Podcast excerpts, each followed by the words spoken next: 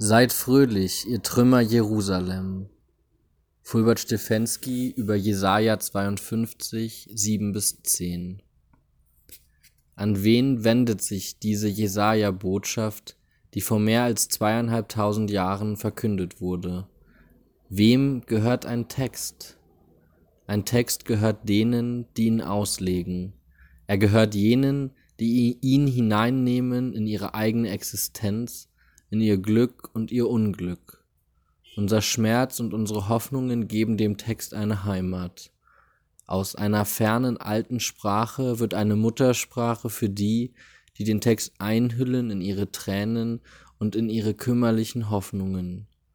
Zu diesen ist gesagt, der Herr hat sein Volk getröstet und Jerusalem erlöst.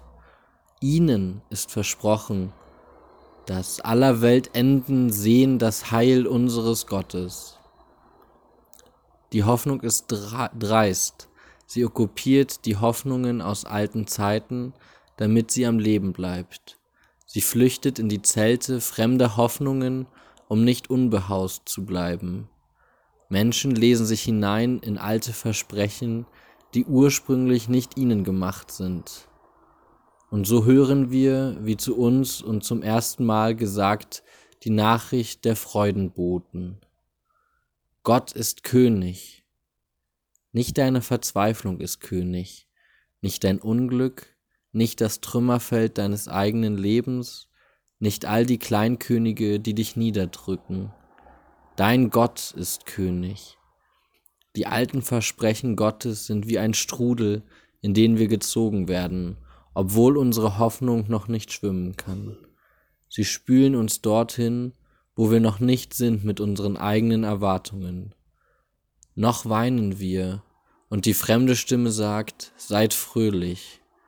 Noch sind Menschen in Unheil verstrickt, und die Stimme der Freudenboten predigt Gutes und Heil. Kann man der Stimme glauben? Eine erste Form des Glaubens wäre, sich gegen sie nicht zu wehren. Man kann Gastgeber einer fremden Nachricht sein. Man kann die Nachricht bei sich wohnen lassen, ohne dass sie schon volles Hausrecht hat. Die Aufmerksamkeit auf die schwer zu glaubende Nachricht ist der Anfang der Hoffnung. Keine Einwände gegen sie zu erheben, obwohl man Einwände genug hat, ist der Keim der Hoffnung. Das ist nicht leicht, weil die Hoffnungslosigkeit ihre eigene Süße und Schwerkraft hat. Die fremde Stimme des Versprechens weckt die Hoffnungslosen oft wie Schlafende. Sie sagt mit dem Propheten, Auf, werde Licht. Sie ruft mit ihm, Werde wach, werde wach, steh auf, Jerusalem. In die Hoffnung zu geraten, sich nicht vom Leben und seinen Widerwärtigkeiten verschlingen zu lassen, ist auch Arbeit. Aufstehen, sehen, hören auf die fremde Stimme und sich nicht von der Aussichtslosigkeit verschlingen lassen. Nicht nur unsere Existenz legt die fremde Nachricht aus, sondern auch die Zeit, in der wir sie hören. Die Jesaja-Stimme hören wir am letzten Sonntag vor Weihnachten. Und damit ist die Hoffnung mit einem Datum verbunden, jenem Datum des, der Geburt des Sohnes des Lichts. In dieser Zeit haben die Niederlagen und die Klagen keine, kein Stimmrecht. In anderen Zeiten nehmen sie sich schon ihre Stimme, und sie haben recht damit. Es ist eine wundervolle Zeit, in der der Glaube die Hoffnungslosigkeit verspottet. Eine Zeit, in der das schöne Morgenlicht besungen wird, das schon angebrochen ist.